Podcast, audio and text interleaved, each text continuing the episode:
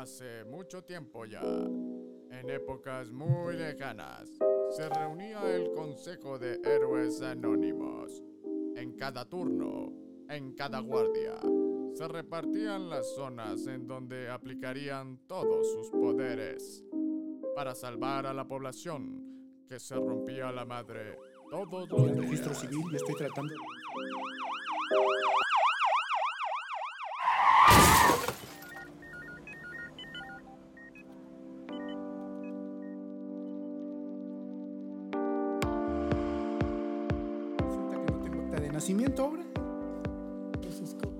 Resulta que ya estamos grabando y pues ¿qué creen señoras señores?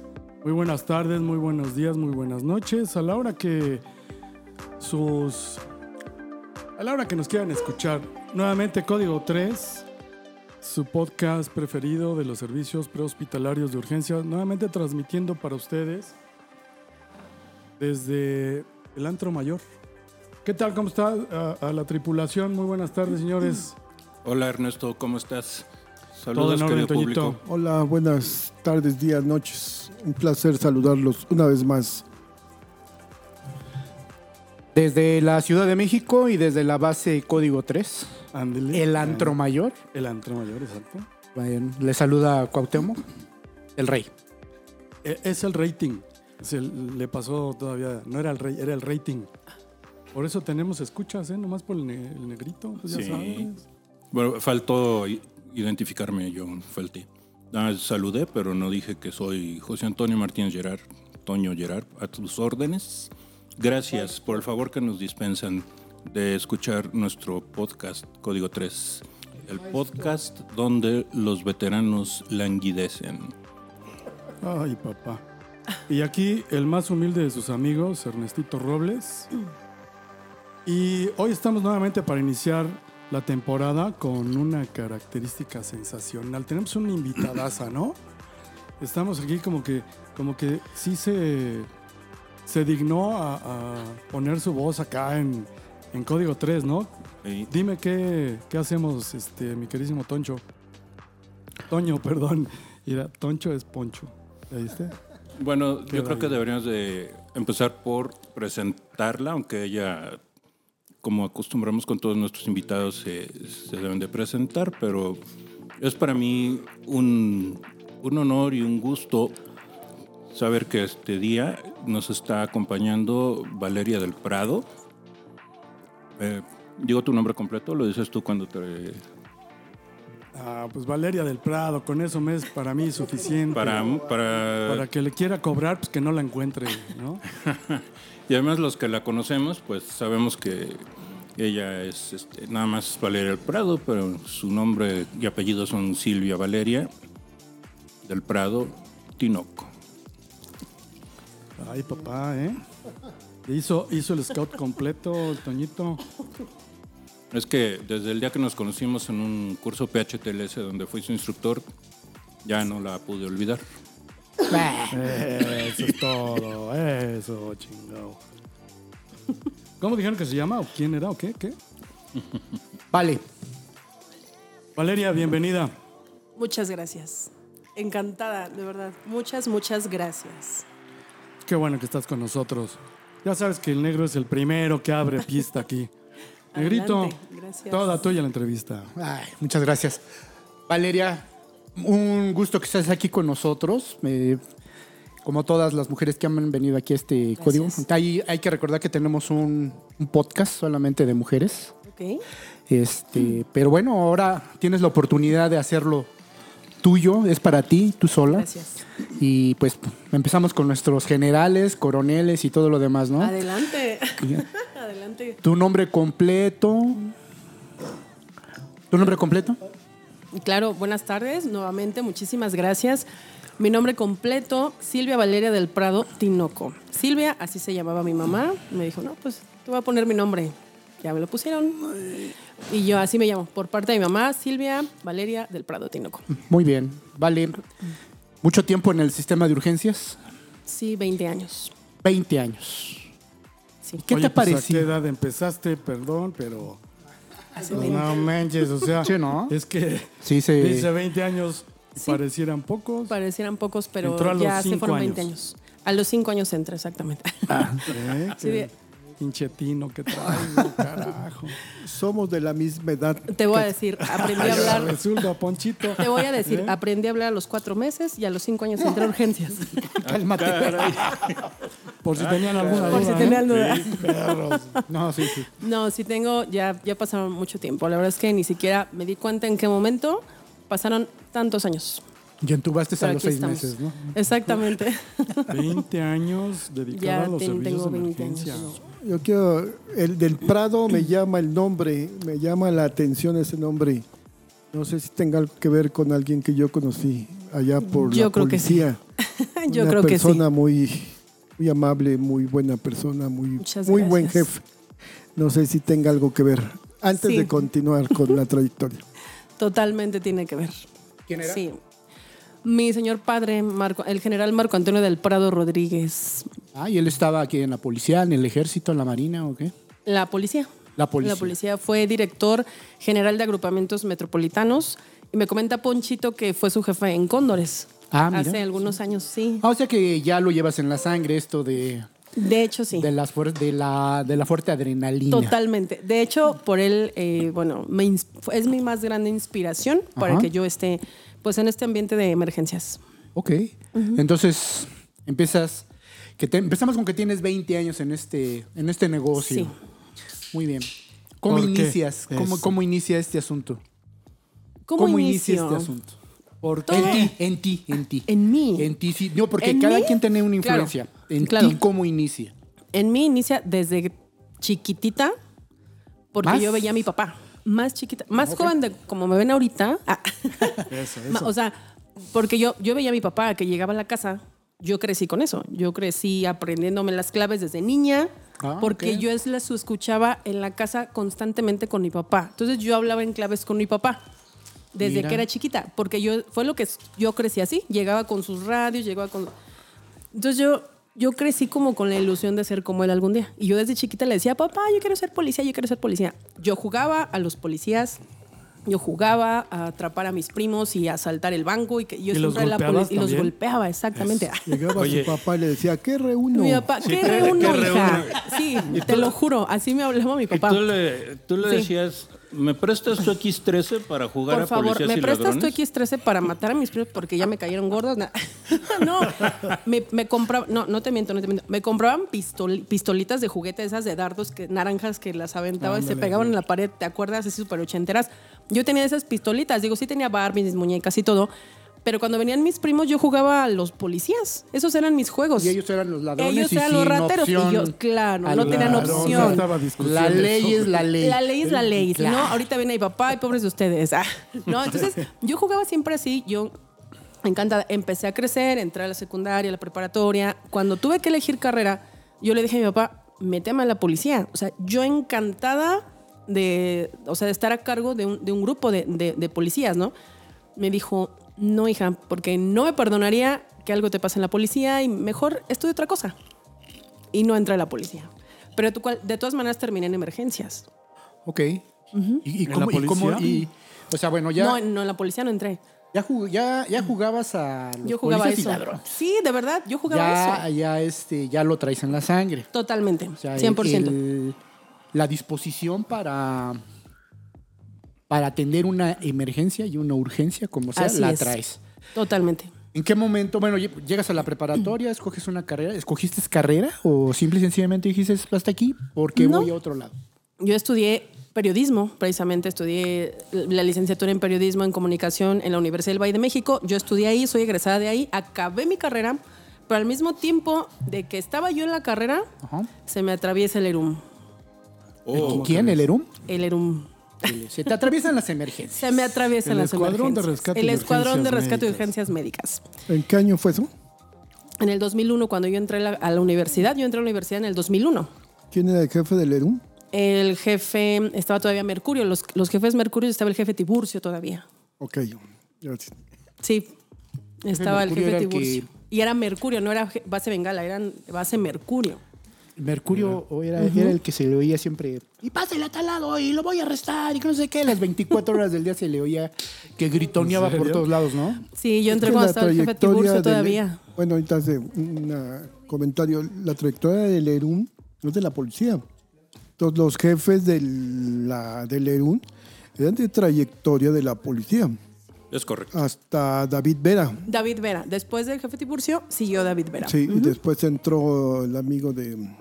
Toño, el amigo de todos los niños. Bengala. ¿Quién era Bengala? Los bengalas. Sí, ya eran las motos azul marino. Ok. Sí, que fueron después de los átomos, según recuerdo, o a lo mejor al mismo tiempo. Yo me acuerdo que los átomos eran los que le brindaban la seguridad de ruta al convoy del presidente. Ah, Así eran. Bueno, ¿Átomo? conviví con ellos. Los átomos. entonces sí, Bengala, Se sí me nota que acuerdo ya está viejito, ya se acuerda. Sí, de- ya, ya se acuerda de... Perdón, pero por allá pasé. Muy bien. No, pues ya son 20 años. Ok, entonces llegas al ERUM. ¿Cómo inicias en el ERUM? Yo ¿Un no tenía la idea. No. ¿Te le Yo no- escapas a tu papá? No, jamás. Yo no tenía, o sea, no, no pasó jamás por mi cabeza subirme a una ambulancia, porque yo quería ser policía. Entonces, acabé mi carrera, bueno, estaba más bien yo iniciando mi carrera de, en la universidad y ter- la terminé y todo. En- entro a la, a la universidad y ya pasa el tiempo, el, en, en mi primer semestre, estábamos en casa en un día normal, mi mamá se empieza a broncoaspirar porque tenía asma. Entonces, pasamos una crisis con mi mamá algunos años con eso, con esa enfermedad.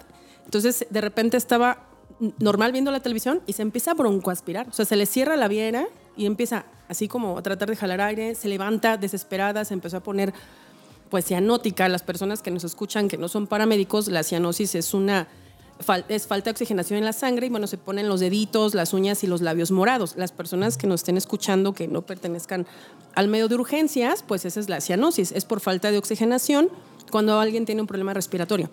Entonces, empieza a ponerse cianótica, pero yo no sabía hacer nada. Yo no sabía ni poner una venda ni una casa. Yo no sabía hacer absolutamente nada porque yo no pertenecía a emergencias. Entonces llegamos al hospital, mi mamá muy mal, yo venía manejando, la subimos al coche, bueno, después nos interceptó una ambulancia en el camino, fue horrible ese día. Llegamos al hospital y estaban unas, unas personas del ERUM que obviamente pues, ubicaban perfectamente a mi papá porque mi papá llegó aparte al hospital, llegó al- mi papá no llegó a la casa, llegó al hospital. Y me dijeron, así literal, las personas de la ambulancia. Gandallas. Gandallas. Así fue la historia, así tal cual, de verdad. Me dijeron, oye, ¿no te gustaría aprender algo? Ah, eh, porque tu mamá se pone mal, se broncaspira. ¿No te gustaría saber qué hacer si vuelve a pasar? Y yo les dije, sí, sí me gustaría.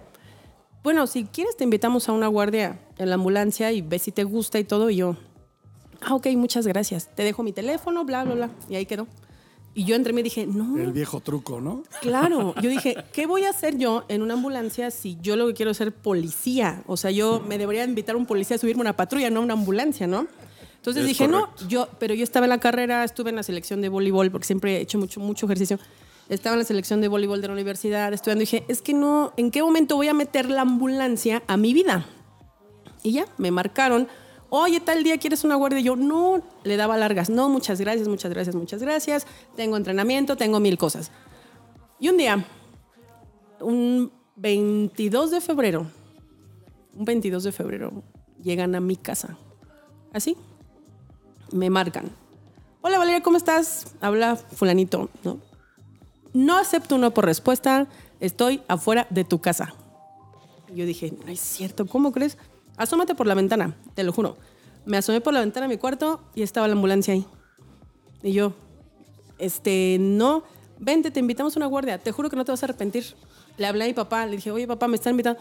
Me dice, sí, si quieres ir, ve. Me dice, yo los conozco, si quieres, ve. Yo estoy en la calle, o sea, estoy trabajando, cualquier cosa me marcas. Dije, bueno, ya tengo el respaldo de mi papá, el permiso de mis papás, nunca me escapé. Dije, ok, pero como que algo no me convencía. Dije, no, pero es que yo quiero ser policía, yo no quiero ser de la ambulancia. Ya le avisé a mi mamá y me fui a mi guardia. Me fui a mi guardia. Y tú sabes que las guardias de los novatos a veces son muy fuertes, muy, muy Sí. fuertes, no sé por qué.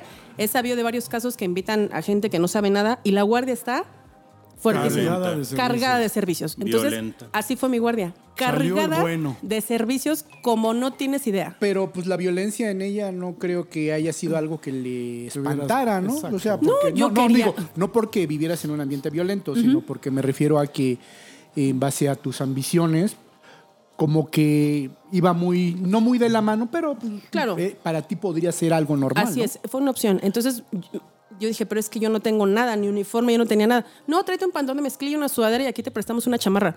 Yo salí de mezclilla y, ten- o sea, me puse unas botas que tenía ahí porque luego me iba de campamento, me puse unas botas, mi pantalón de mezclilla, playera y me prestaron una chamarra. Así salí mi primer guardia. Entonces, llego a la guardia súper... Yo me quedé de, bueno, ¿en qué les puedo servir? Yo, yo no sé hacer nada. Me dan una libreta y me dice, toma datos, todos los datos de la patrulla. Y pues yo quería estudiar periodismo. Yo estoy, estoy en periodismo, pues obviamente mi sí especialidad era este, recaudar datos e información. Dije, perfecto, para esto me pinto sola. Y empecé a recabar datos de hasta lo que no. Nombres, datos, placas, números económicos, la calle, todo, hora. Yo veía algo y la anotaba. O sea, Oye, entonces, negrito, yo casi, les casi peritaje y te toda lo la juro. cosa, ¿no? Yo les entrego así como, aquí está mi informe. Digo, no sé si exageré, pero más vale que sobre y no que falte. Aquí está. No, muy bien, tienes todo perfecto. Entonces, Es típico, ¿no? dije, De que subes a alguien que no sabe ni qué onda. Escri- escribir sí sabe. Exacto. Seguramente. Escribir sí Escribir sabe. Algo, algo, algo, algo le ha de le llamar la atención poco a poco. Exactamente. Y ya, y dije, bueno, yo siempre soy como, siempre he sido como muy servicial desde niña, así me acostumbraron mis papás. Entonces yo, ¿en qué más les ayudo? No, pues llévate la camilla. Yo ni siquiera sabía subir una camilla a la ambulancia. Me decía, acércala, déjala ahí y nosotros la subimos. Ok, la acerqué. Pero como estaba toda sucia de los servicios, pues yo dije, no, pues esto me imagino que hay que limpiarlo. Digo, antes de que me digan, pues yo lo voy a hacer. Fui por unos guantes en el hospital, llegamos, limpié todo. Le digo, oigan, ¿puedo limpiar? Sí, adelante, que no sé la qué. primera vez que lavaban la ambulancia. Ajá, exacto. No lo dudaría No sé, tantito, pero ¿eh? te lo juro. Sí, por favor. Pero te lo juro, te lo juro que hasta eso lo disfruté como no tienes idea, porque era en mi interior era ponerme al servicio de algo. O sea, si tenía que limpiar la ambulancia, Ah, no chido. sabes cómo lo disfruté. O sea, no, no, se- no se me hizo así como y retomando el tema de mi papá, no se me hizo como yo voy a limpiar. No, al contrario, yo quería hacerlo. O sea, me, me, daba un, me daba un gusto poder hacerlo. Y más que vi la guardia, los accidentes, la gente, dije, pues es que yo quiero hacerlo. O sea, yo quiero limpiar.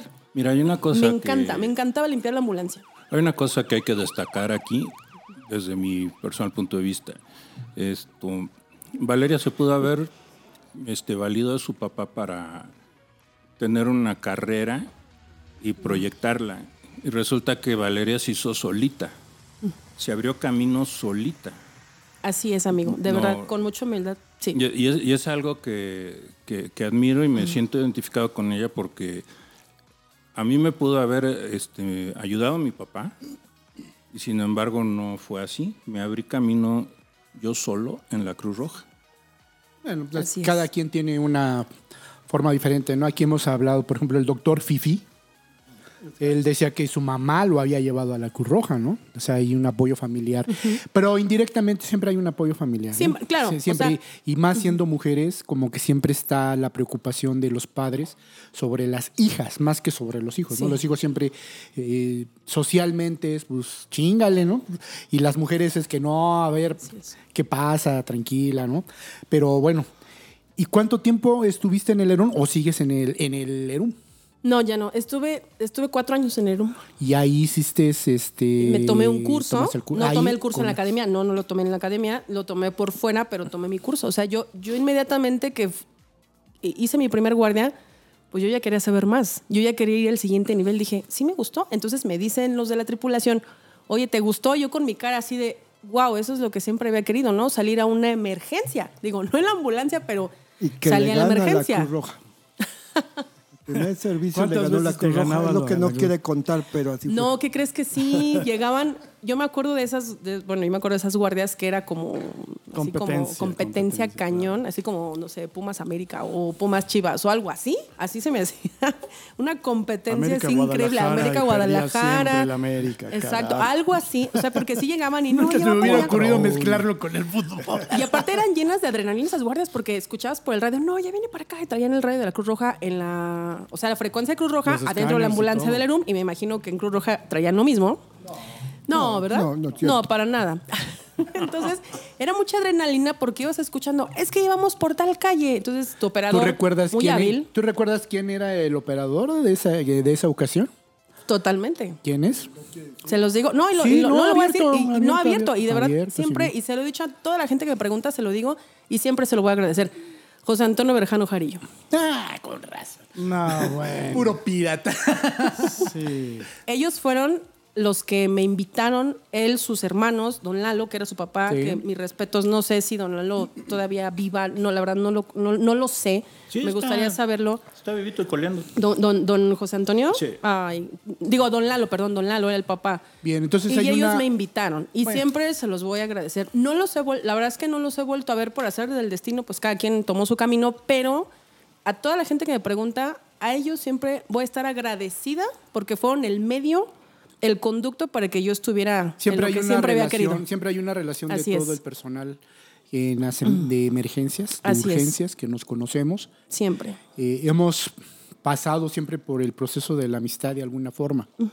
Y los Berjano, como Vladimir Mercado, Así es, claro. son toda una historia. o sea, todos, son todos toda somos una historia. O sea, hay historias que no podemos contar sin que aparezcan ellos Exacto. o ellos. Hay historias que no pueden contar sin que nosotros aparezcamos. ¿no? Es. Hay, hay- un- cierto, ¿eh? una, sí, sí. hay una relación. Estamos ahí, ya sea porque no, yo iba manejando aquel salvaje Y- de Poncho ser- Chavarría y me ganó. Ah, bueno, siempre, siempre. O iba, salvaje del o- Poncho, o iba en tal lugar y llegué y Oye, pero, pero lo que también caracteriza es que a lo mejor en aquellos tiempos había la competencia, era de yo llego primero, etcétera, y a veces hasta pues pelearte por el paciente.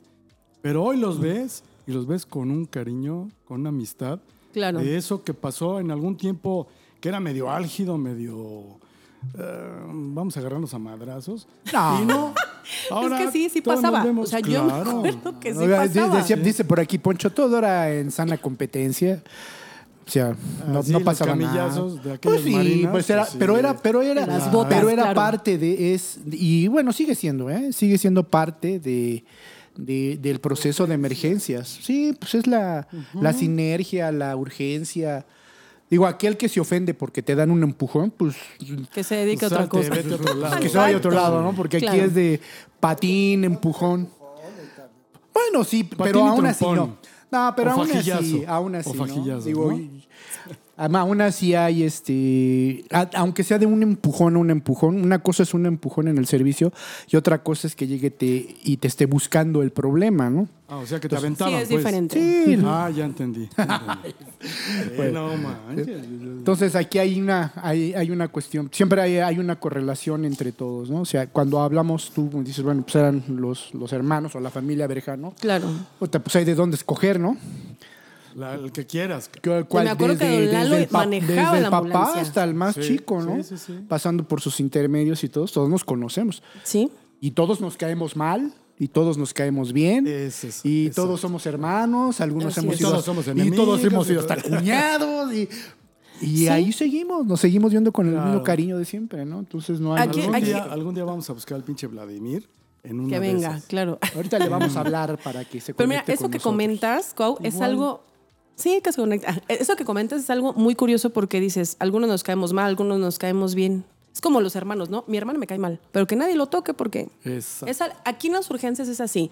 Unos te caerán bien, otros te caerán mal. No, es que mire, esos bananos, lo que sea. O sea, porque siempre todos comentamos eso. Yo lo comento, todos lo comentamos porque Escucha somos bien, humanos. Esos bananos. Sí, así, así comentan, esos No, bananos. sí, sí, es y, de la y- y- y es generación, un, ¿eh? y, es un, y es una palabra que pues se refiere a cierto como a ciertas características y listo. Despectivas. Despectivas. Son- o sea, es una palabra despectiva para referirse a alguien. Pero somos como los hermanos en las familias, los paramédicos, rescatistas o como sea.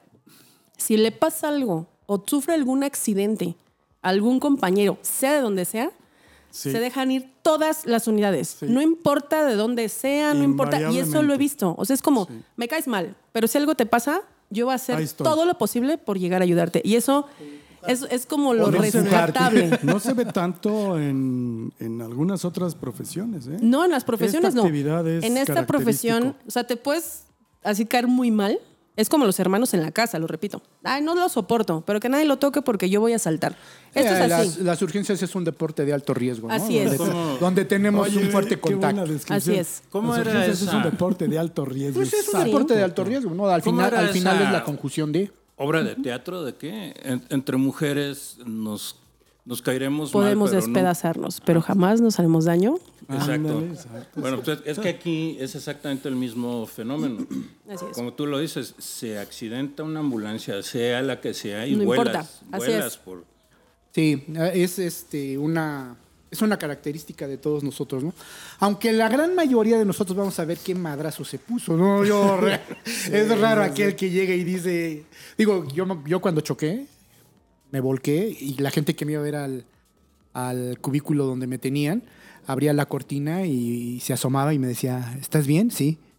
¿Qué madrazo te puse? Exactamente. Ese era el y te comercial principal. aseguro que lo primero que dijiste fue, ¿cómo está mi ambulancia? No, ni No, le importaba, ¿eh? no. No, eh, no lo conoces No, no, negrito, no, no, no. No, todavía. otra. En- en- no, sigo sin hacerlo. No, no, no, Ok. no es que no me importe, ¿no? Híjole, Valeria, es que si tú hubieras visto cómo quedó esa pobre ambulancia después del choque, este... la no sé, arreglaron. pero a ver Vale, si luego me enseñan una foto. este, sí, sí, te voy a, te voy a- por ahí traigo unas fotos. Claro que sí. Oye, vale, y este, ¿y a dónde te vas a estudiar? Porque también es un tema dónde va- de dónde salimos, ¿no? ¿Cuál es nuestra alma mater? Tiene mucho que ver en la formación que estamos teniendo en el servicio de urgencias. Tiene mucho, mucho que ver. Sí. Y sobre todo determinadas generaciones. Si tú dices que tienes 20 años en el servicio de urgencias, eres una veterana. Sí, ya, No ya- ya eres- soy una veterana, así es. no eres una es. persona que no haya tenido una trayectoria. Entonces, ¿de dónde vienen tus estudios como técnico en urgencias médicas? Yo en, e- sí, yo en, e- yo en ese tiempo, cuando, incluso la misma tripulación de, o sea, de los que les comento, me dieron un día una hoja donde estaban em, haciendo o convocando gente que quisiera ser paramédico. Me dice, mira, aquí hay una asociación, aquí están dando cursos, cuesta tanto y dura un año, año, dos meses, ¿En algo dónde así. es eso? Hace muchos años ya no existe la asociación, era el AMTUM, la Asociación Mexicana de Técnicos en Urgencias Mexicana de Médicas. Técnicos de urgencias médicas. Sí, sí. Del Avalada señor por Rubén Mirazo. Copusa. Copusa. Exactamente. Claro. Copusa era, la- o sea, la verdad es que Copusa apoyaba mucho a la asociación para que nosotros tomáramos los cursos. Obviamente nos cobraban cada mes y todo, como en todos lados, pero yo, yo egresé de ahí. O sea, yo hice mi curso ahí. En Lamtum. En Lamtum. Yo- Ok. Y mi misma tripulación del ERUM me recomendaron esa Sí, asociación de licenciado Rubén de Miras. Rubén Mirazo. Ujú. Así es. Yo, yo egresé de ahí. Y a partir de ahí, eh, o sea, me, me gustaron mucho las urgencias y yo por mi parte, como lo dice nuestro amigo Gerard, yo no tomé a mi papá como, ay, méteme, facilítame, llévame. No, o sea, mi papá me apoyó mucho porque pues él me pagaba los cursos, yo no trabajaba. Claro. papá es tanto, sí, hija, toma. Mientras estés estudiando, lo que quieras. Muy y bien. me compró mi primer casco y así. O sea, mis papás me apoyaron muchísimo. Un Reynoso. ¿Un qué? ¿Mi casco? Un casco marca Reynoso. No. ¿No? Entonces ya era de los buenos. Mi casco fue un primer galet, un Oh, F1 galet fea. azul. Ah, papá, ¿eh? con, un- O sea, con unos gogles naranjas. ¿eh? Aparte, yo, yo, eh, le caía gorda a la gente porque me decían, esta novata, ¿cómo trae ese casco? no? O sea, yo les caía gorda por el casco, pero me lo regaló que mi papá. fifí. Discúlpame, es que hay, que hay quienes tenemos la facilidad de tirar aceite, otros nos ven pasar simplemente. ¿no? O sea, no pasa nada. Me regala, Ay, ajá, me lo regaló mi papá, pero como dice, como dice Gerard, negro. exacto, como dice Gerard, o sea, mi formación ya dependió de mí 100%. Mi formación fue el hambre que yo tenía de aprender de las urgencias y curso que había, curso que me metía. Dejé las fiestas, de- a mí me gusta mucho bailar, me encanta. No tomo alcohol, no fumo, no me gusta el alcohol, pero siempre yo era, vámonos a un antro, sí, vamos a una fiesta. Yo iba a bailar, me encanta bailar. Dejé las fiestas con mis amigos por irme de guardia. Sí, conozco varias mujeres de las que, bueno, incluyendo las que estuvieron aquí con nosotros en un Los podcast. Amazonas. Ajá. Y este, y conozco a otras tantas mujeres que están en el servicio de urgencias y el mismo comentario que me estás haciendo tú, ellas mismas me lo dijeron. Dice, no bebo, no fumo, me gusta mucho bailar. Me Qué- encantan Qué las característica tan común, ¿no? Y Sí. este, y dejé de ir a fiestas. Incluso dicen, hay amigos que me decían, oye, ¿prefieres ir a la Cruz Roja que ir a una fiesta? Sí, prefiero ir a, a eso, ¿no? Mis mejores amigas enojaron conmigo por eso. ¿Sí? Porque me decías, es que ya no sales, ya no vienes, ya no hacemos nada. Digo, es que negro tengo guardia. reconocible, de veras. o sea, no- ¿Por qué? Díganme, yo quiero saber por qué. Es que Yo estos quiero son un- saber por eso lo qué. contará el negrito, eso lo contará el negrito. Y- muy Cuéntame. bien. Ok, vale. Entonces ya tenemos que eres técnico en urgencias médicas, avalada por la Por la AMTUM. la ANTUM. Y sigues cubriendo en el Escuadrón de sí. Rescate y Urgencias Médicas Así es. en el ERUM. Cuatro años. ¿Cuántos años estuviste en el ERUM? Cuatro. Cuatro años. Y mientras estabas este, haciendo tus estudios, estabas cubriendo. Iba de guardia, totalmente. Estabas- Pero bueno, yo no, no tenía tanto contacto con el paciente invasivamente hablando porque yo era básica, yo apenas iba empezando. Hacía cosas básicas como curaciones, poner vendajes, o sea, lo más fácil me lo dejaban a mí. O sea, lo. Inmovilización. Inmovilizaciones o ve y trae. Yo era la IBM, ¿no? IBM trae, me trae. Pero a mí me encantaba que me trajeran así. Me encantaba que me trajeran, pero. Movida. movida, Movida. Porque yo dije, pues es que vengo a eso, si no me quedo en mi casa a dormir. Claro. Y como siempre me he desvelado mucho, yo soy alma de la noche como mi papá. Siempre desvelados, desvelados, mi papá y yo. Entonces, yo traía toda la energía desvelada, ¿no? Y, y se acababa la guardia y yo, no, todavía no, no, si ya es que ya son las 7 de la mañana, no. Me iban a dejar a mi casa y yo estaba ansiosa esperando el siguiente sábado. Bien. De lunes a viernes, universidad. Bueno, incluso de lunes a sábado, universidad. Saliendo de la universidad, iba a casa, comía, me cambiaba el uniforme y al ERUM. Así fueron cuatro años. Bueno, todo lo que duró mi carrera. Muy bien. Bueno, ya, ¿y te especialistas en algo? ¿Te gusta algo en especial de la, del servicio de urgencias? Independientemente de tu curso básico, ¿qué te, qué en ese momento, no, no estamos hablando del, no, no vamos a hablar de la actualidad, sino qué es lo que está pasando, qué es lo que sucede para que tú empieces a mezclarte más en el sistema de urgencias? ¿Qué pasa después de tu, de tu graduación como, como estudiante como tal? ¿Qué Claro. sigue? Ok, empiezo a tener mis primeras formaciones de rescate de incendios. Como personal como, de como contraincendio. personal, con- ajá, como, mm, no, como el primer acercamiento básico. Tomo mi primer curso en Tecamac, en el centro de hace muchos años. Ajá. Todavía estaba el comandante Montil, o sea, mucha gente que, bueno, el comandante Montil ya falleció. Sí. Cuando yo tomé mi curso, pues estaba el comandante. Y fue el que me dio mis primeros cursos de incendios, que amé con toda mi alma. Después tuve mi primer, tomo mi primer curso de extracción vehicular y lo amé con toda mi alma. Cosa que aprendía, yo lo amaba. Entonces yo dije, es que quiero todo. quiero O sea, aprender todo. Tienes una formación como personal de contraincendio. Sí, no, no soy bombero, No, no, pero no. sí he ido a muchos cursos de incendios, he estado, sí. O sea, sí ten- O sea, tengo sabes, el conocimiento sabes, de la práctica. sabes el procedimiento, Sí, sí, sabes sí. cómo entrar. Sí. O sea, ya vamos, ya vamos puliendo la formación. Exactamente, mi Ese- formación está- Ese Oye, diamante en Y, bruto. y déjame destacar Diamante en mi bruto. ignorancia. ¿eh? Déjame destacar mi ignorancia. Es decir, para ser bombero necesitas una certificación que alguien te otorga. Sí, claro, definitivamente. Sí. Es, es que hay, hay- hay- aquí caemos en, en varias contradicciones dentro de los servicios de urgencias. O sea, hay personal que es técnico en urgencias médicas, pero ya es paramédico.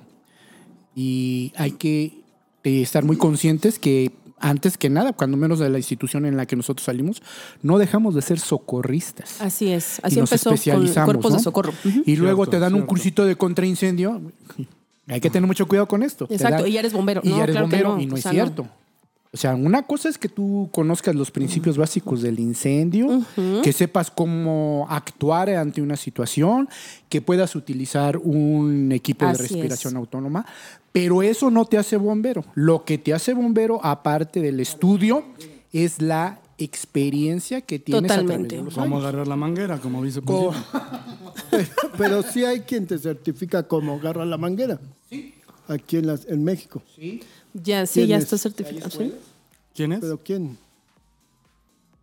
O sea, hay un, hay un Hay certificado escuela, a ver. conocer ya para bombero. Hay un, hay un bueno, en la actualidad hay un certificado conocer para bombero. Sí, Uno. ya hay. Dos. Por ejemplo, de, de donde, de, donde yo egre- de donde yo egreso como bombero, yo, es- yo egreso de la escuela de Pemex. Pemex al mismo tiempo tiene una escuela que está en Agua Dulce, Veracruz. Y ahí es un campo de entrenamiento Así es. donde vas por niveles, desde que llegas como personal contra incendio y vas subiendo de categoría. y de Hasta pitonero.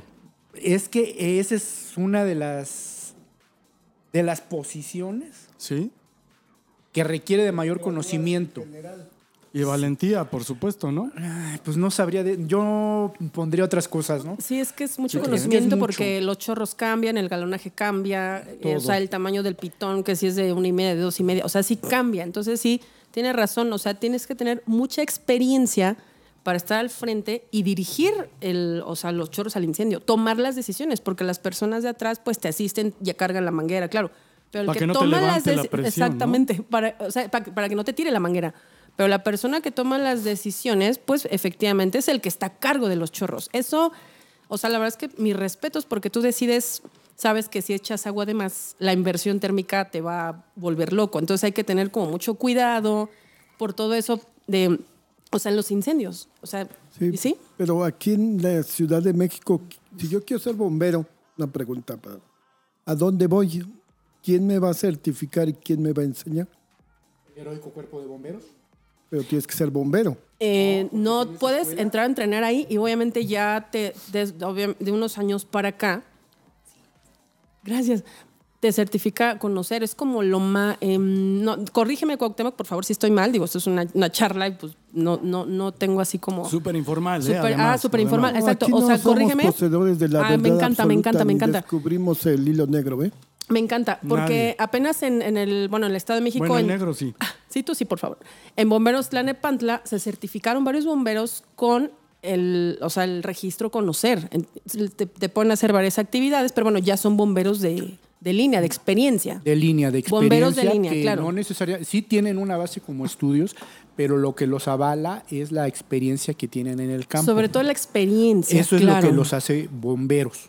¿sí? Por eso ah, es, es muy importante que sí determinemos que Vale lo hace muy bien, porque nos está diciendo que entra como un personal contra incendio.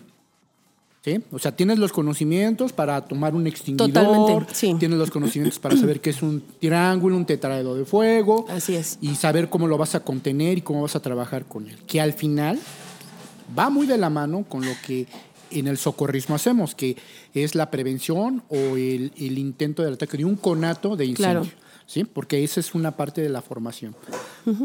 Aquí el que es paramédico es paramédico y el que es bombero es bombero. Sí. No, no podemos copiar lo que vemos en otros lugares, ¿no? Y aún así está mal copiado, ¿no? Porque, Totalmente. Por ejemplo, podemos ver Chicago Fire, que es lo que está más de moda. Y nos engañan Y el- tanto. y los paramédicos son paramédicos con formación y conocimiento contra incendio.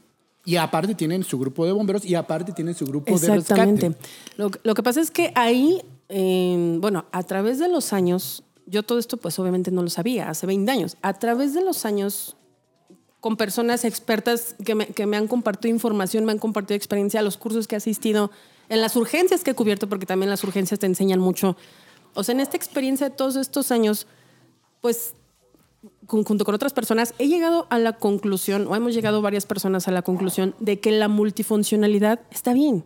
O sea, la multifuncionalidad, tú, tú platicas con un instructor de Estados Unidos y te dice, ¿cómo? ¿Ustedes apagan, prenden, cargan, llevan? Sí. No, a Estados Unidos no. El que carga, carga, el que apaga, paga. Y es, o sea, ahí son como muy celosos de su profesión porque el recurso es el que te marca eso. Aquí no tenemos recurso para que cada quien haga algo. O sea, no hay tanto recurso.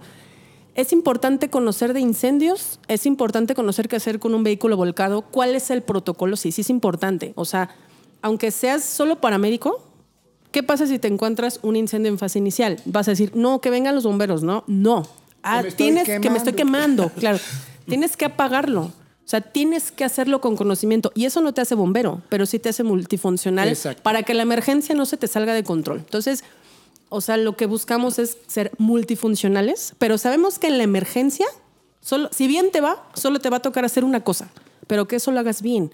O Sí, sea, la claro. multifuncionalidad no quiere decir que en la emergencia te bajes, apagues, corras, prendes la unidad, manejes. No, no, no, no. Cada quien tiene una función, pero eso no quiere decir que las demás personas desconozcan las áreas que puede contener una misma emergencia. O sea, esa es para mí la, fu- la multifuncionalidad y creo que es muy importante que todos sepamos un poquito de todas las áreas de tanto de rescate como de prehospitalario. Sobre todo las que nos van a brindar la seguridad a la hora de estar trabajando. Sí, ¿no? así es. Tanto, por ejemplo, rescatistas o bomberos que no son paramédicos o no son TAM o TEM o como quieras.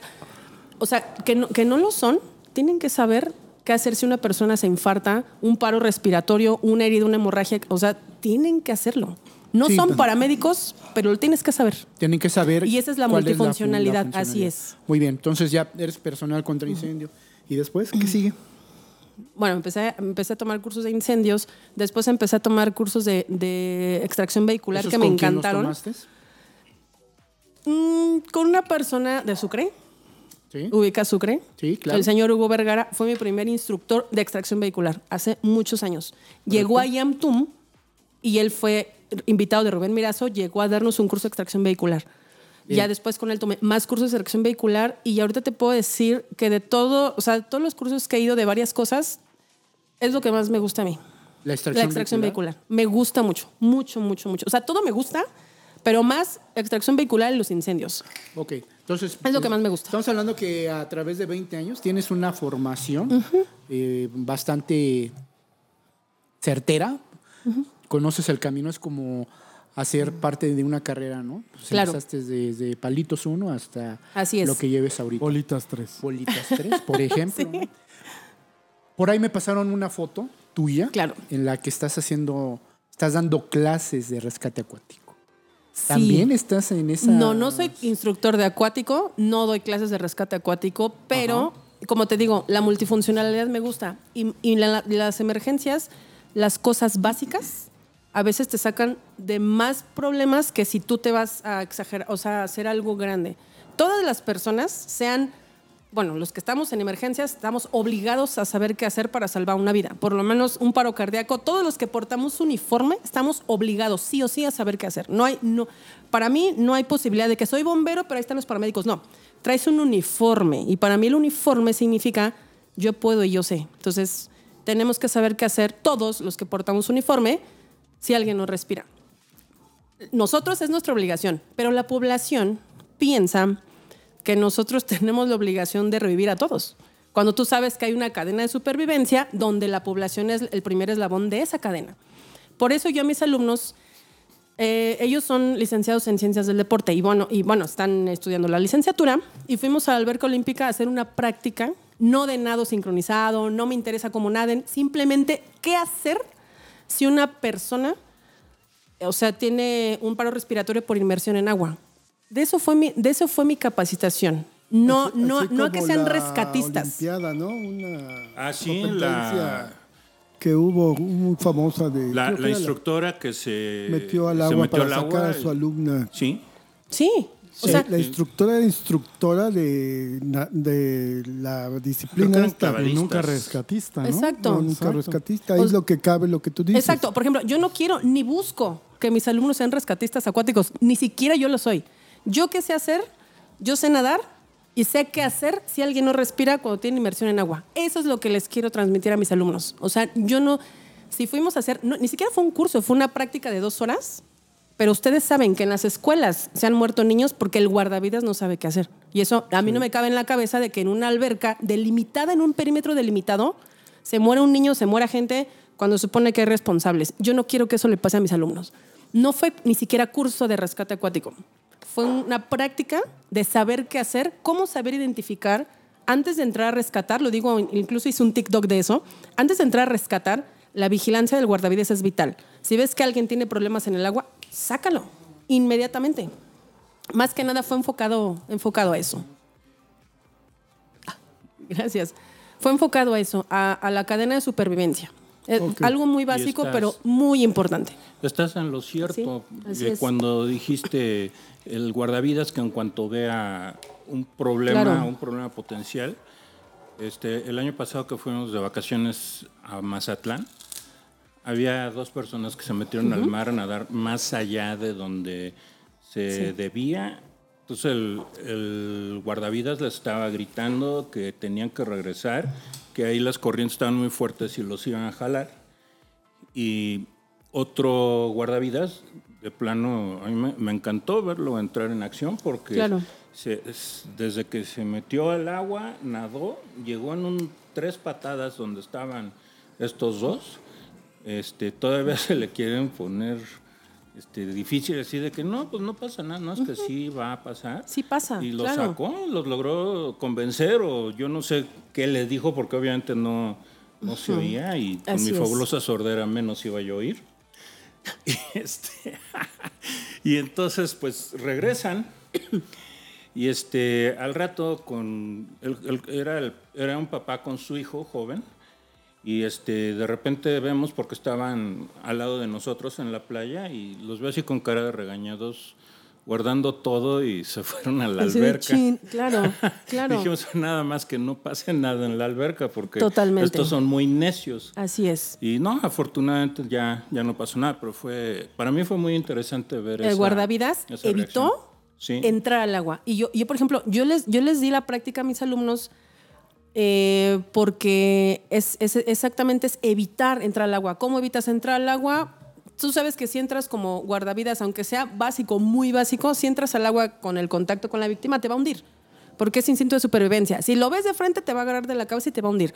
Eso hay que evitarlo con los eh, sistemas de flotación a distancia. Primero se trata a distancia. Si la víctima no responde, bueno, ya entras. Pero aún así, para entrar, tu, mm, barrera pues va a ser lo que traes de flotación.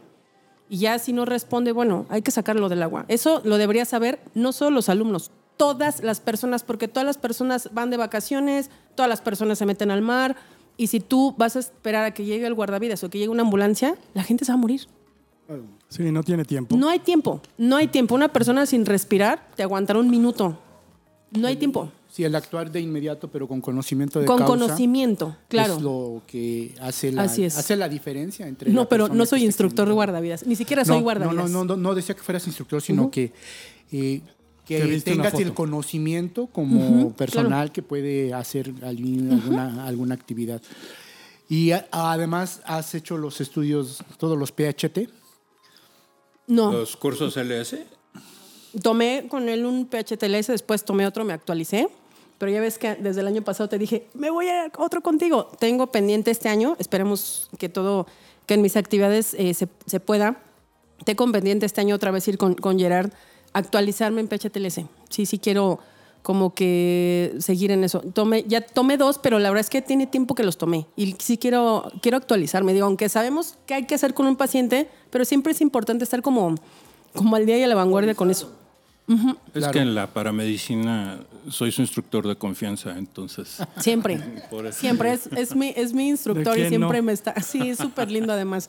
¿De quién no? Sí, pero verdad, desde el año pasado estoy contigo de, ay, ya me quiero ir contigo Sí. al PHTLS. Y bueno, pero por una Me cosa u otra, pues no, no, no me he dado como el tiempo, pero ya, este año. Bueno, volviendo a la historia. Tuviste cuatro años en Lerún. Sí. ¿Estudiaste o te capacitaste para ser bombero? Lo que nos platicas, ¿no? ¿Y qué siguió? ¿Ya no seguiste en Lerún o ya saliste por No, después, después del, del ERUM, ya yo, tra- yo trabajé en Sucre 13 años. En- con el señor Hugo Vergara yo trabajé en Sucre 13 ¿Qué- años. ¿Qué, es Sucre? Sucre son unas siglas que significan Servicio de Urgencias y res- eh, Servicio de Urgencias, Capacitación y Rescate.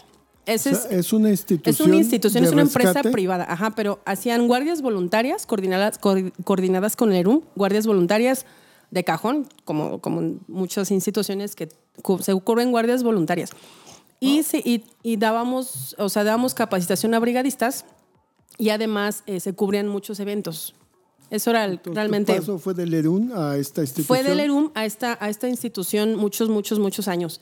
Y ahí también yo tomé mucha experiencia, tomé muchos cursos, íbamos a eventos masivos deportivos, íbamos a eventos masivos de conciertos y pues tú sabes que entre más lo practiques, sea lo que sea, vas tomando experiencia, vas sabiendo cómo ir enfrentando pacientes, pacientes este, múltiples, etcétera, etcétera, etcétera. Entonces ahí también tuve una formación muy importante en esa institución. Sucre tenía algo que ver en, en los servicios de carreras y de cosas Sí, así, ¿no? sí, de hecho yo fui, este, fui la, la primera mujer en entrar a NASCAR México.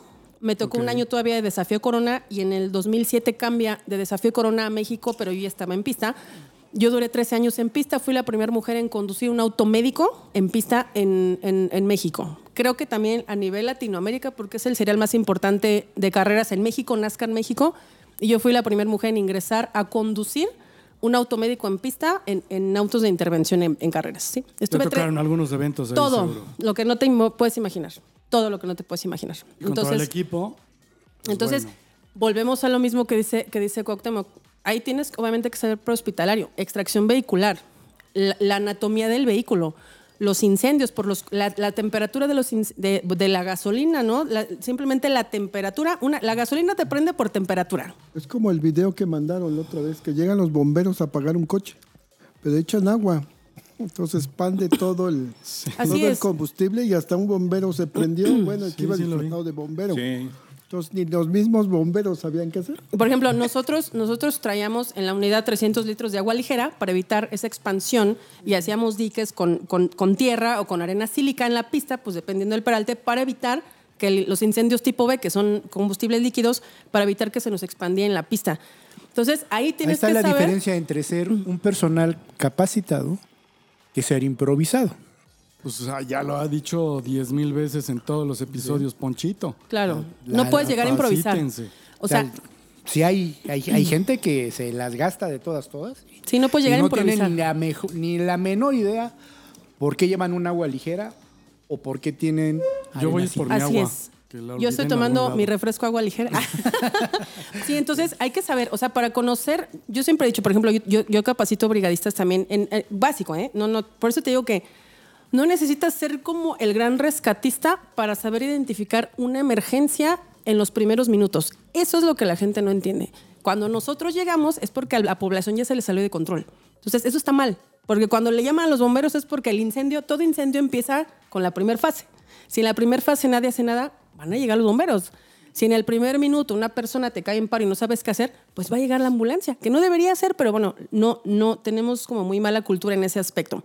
No hay. No hay cultura. Entonces, cuando ya le, ya le llamas al 911 es porque la gente no lo, no lo sabe resolver y está en la cadena de supervivencia, el pero la de gente no lo conoce. negra no funcionó. Claro. Sí, exacto. Bueno, y regresando Los al tema. chiqueadores de cebolla. Los chiqueadores de cebolla, ¿no? La mostaza en las quemaduras Sí. y cosas así, usted lo La sabe. naranja en la traemos, boca. de hecho, en los botiquines traemos mostaza, mayonesa, cebolla para Tela de araña para que. Tela de araña. Exactamente, sí, tela de araña. Bueno, regresando a lo de las pistas, pues yo, mi, mi función principal era meterme al vehículo, quitarle el, el cinturón de cinco puntos al piloto, quitarle el hands device, que es, perdón, hands device, que es. Lo que protege los hombros y el cuello para que el cuello no se mueva. Es como un collarín, pero duro. Quitar el volante y hacer varios protocolos, porque son protocolos que hay que hacer en, las, en la carrera, esa era mi función. Y manejar el vehículo, además para manejar el vehículo, pues también tienes que entrenarte muchos años y hay que ser muy hábiles en el volante. Bueno, esa era mi función, pero mi función era con el piloto. Pero no quiere decir que yo desconocía de incendios, que yo desconocía de herramientas, que desconocía los combustibles que traen mis herramientas, la velocidad, los diferentes autódromos, porque hay, yo me conozco todos los autódromos, desde Chihuahua hasta Aguascalientes, San Luis Potosí, Puebla, bueno, todos los conozco. Cada autódromo es diferente. Tiene diferentes velocidades, diferentes peraltes. Hay autódromos que son este, circuitos y hay otros que son óvalos. Cambia. Y tienes que ser muy diestro para qué autódromo te va a tocar. Híjole, ¿sabes qué? Ciudad de México y Puebla son los más rápidos. San Luis Potosí, Querétaro, pues están más, no están, están más pequeños, no sé. O sea, es... es El y más eso- chido es el de Veracruz. El más chido es el de Ver- No lo conozco, ese no lo conozco. Pero... Ni hay, güey. o Sí, sea, claro que sí. Sí, sí, claro que sí. Hay un autódromo ahí. No sé si esté funcionando. La verdad no lo conozco. Te sí mentiría. está, está, está increíble, sobre todo cuando sales de las, Pero los de go-karts las no curvas. cuentan, no, güey. sí, espérame. De ahí, campeonato Mustang, sales de ahí de esas, de las curvas y, y tienes una subida. Es una recta, pero está en subida. Para llegar a la recta principal. Pero pues cuando terminas de subir, o sea, no ves en la subida, no estás viendo el final de la, de la recta. Y cuando llegas arriba hasta la curva, en 45 totalmente. Así está el autódromo de Querétaro. Muy, muy, muy increíble Exacto. porque generalmente los carros pierden potencia y entonces el que llega más potente pues, es un chocadero de lo más lindo que puede haber. ahí. Exactamente. Pinche negro, de veras. Por eso nadie los quiere. Quiere que se lastimen, ¿ya viste? Sí. Bueno, Le- pero, le ¿qué- no, no, pero ¿qué le Eso hacen al está cuento? padre, ¿Qué- eso está padre. ¿A qué, a qué van, a, qué, a qué van a las carreras? No sean hipócritas. Yo voy a ver que choque. Yo apoyo esa emoción. Pues sí, ¿A qué me No, salen con que, ay, no, yo voy a Yo ir a ver a Checo, esa le voy a pedir un hijo y le voy a poner casa? No sean payasos. Hay que ver cómo se dan Exacto. en A ver, diga- díganme algo. Ahora yo, Yo- les voy a hacer ni- una pregunta a todos. A, A ver, ver. ahora yo les voy a hacer una pregunta a todos. A. Y, y contesten así súper sincero y franco. Súper honestos. La verdad, todos, o por lo menos, digo, no quiero generalizar porque la verdad es que no, pero muchas de las personas con las que yo he platicado, sales a eso a tu guardia. Sí, digo, nos duele el dolor ajeno, pobrecitos, pero si sales a una guardia, digo, perdón por la gente que nos está viendo, que no son paramédicos, pero si sales a una guardia y no hay nada, dices, ay, qué guardia tan fea. Cuando debería ser al revés, no, ay, gracias a Dios no hubo choques, no. Si sales a una guardia y no hay nada, dices, o, o madre, el clásico salado. fiesta, Dice, es que él está salado, siempre que viene no hay nada. Exactamente. Digo, es un lenguaje que hablamos los que estamos en emergencias, pero Sí, si sí, sabes sí. que si tu guardia está de flojera, dices, qué guardia tan fea. Y la gente que no entiende este medio te va a decir, ay, qué malo, quieres que se maten. No, no quiero que se maten. Pero si no hay accidentes fuertes, yo no me capacito. O sea, ¿cómo experimento lo que aprendí si no se muere la gente en un choque múltiple? O sea, necesitamos que la gente se lastime para cambiar protocolos y actualizar protocolos. Esto lo pueden es verdad. si quieren, ¿eh? No, no, Claro. Pero es la neta Es la del neta. planeta. Es la verdad. Pero es que ade- ade- además. Así tal cual. Es la verdad. Si van a cooperar, cooperen bien. Así No es. se maten. En Lesionense tres feo. cuartos para que, para que Exacto. funcione el asunto, porque si no, se Para que se vean de la primera. De Pues la sí, primera o sea, prioridad. y Es tiene, la y verdad. tiene razón. Este es el fondo de nuestro corazón. diferir. Es la verdad. Hay, hay, mire, todos los que vamos a un Adelante, servicio amigo. siempre decimos, ¿qué tal? ¿Agarraste el bueno? Sí, ¿qué fue, qué fue el bueno? Un prensado. Un prensado. Ese el es nuestro incendio. lenguaje. O sea, siempre Es el que- bueno, Pero- pero voz siempre el bueno es ser amante del dolor ajeno. Ese, A ver, a ver, ese es el. No es como amante el del dolor ajeno. No. No. amamos el dolor ajeno. Amamos nuestro trabajo. Y nuestro trabajo, desafortunadamente, es estar en el peor momento de la gente. Eso es lo desafortunado de nuestro trabajo. El bueno es el balaseado y el choque. Sí. El, el, el prensado. Sí, lo que pasa es que yo creo que hay un defecto grave de origen que nos enseñan a todos en el curso básico, si no sangra no es grave. Yo, yo, yo ya yo ya voy a cumplir 40 años en esto, entonces ya no estoy este, para la, la cuestión de, ay, ojalá se rompan la madre. No, ahora es para mí a los 40 años es al revés. Es, es decir, pues ojalá no salga nada o que lo que salga sea leve, porque ahora le temo a los hospitales para tener que esperar a que me acepten al paciente. Exactamente. Eh, y por otro lado, pues es una, es una situación, es una situación que Oye, pues ya ¿escuchaste- defino, yo Ponchito? como parte de mi propia psicopatía. Entonces, pues, Así es. Oye, pero, pero voy a balconear a Ponchito. Es que no escuchaste su comentario, güey. ¿Qué dijo? Dice, el punto de vista y la opinión vertida aquí es la gran diferencia si eres voluntario o si pues, eres, si eres pagado. Sí, Pues sí.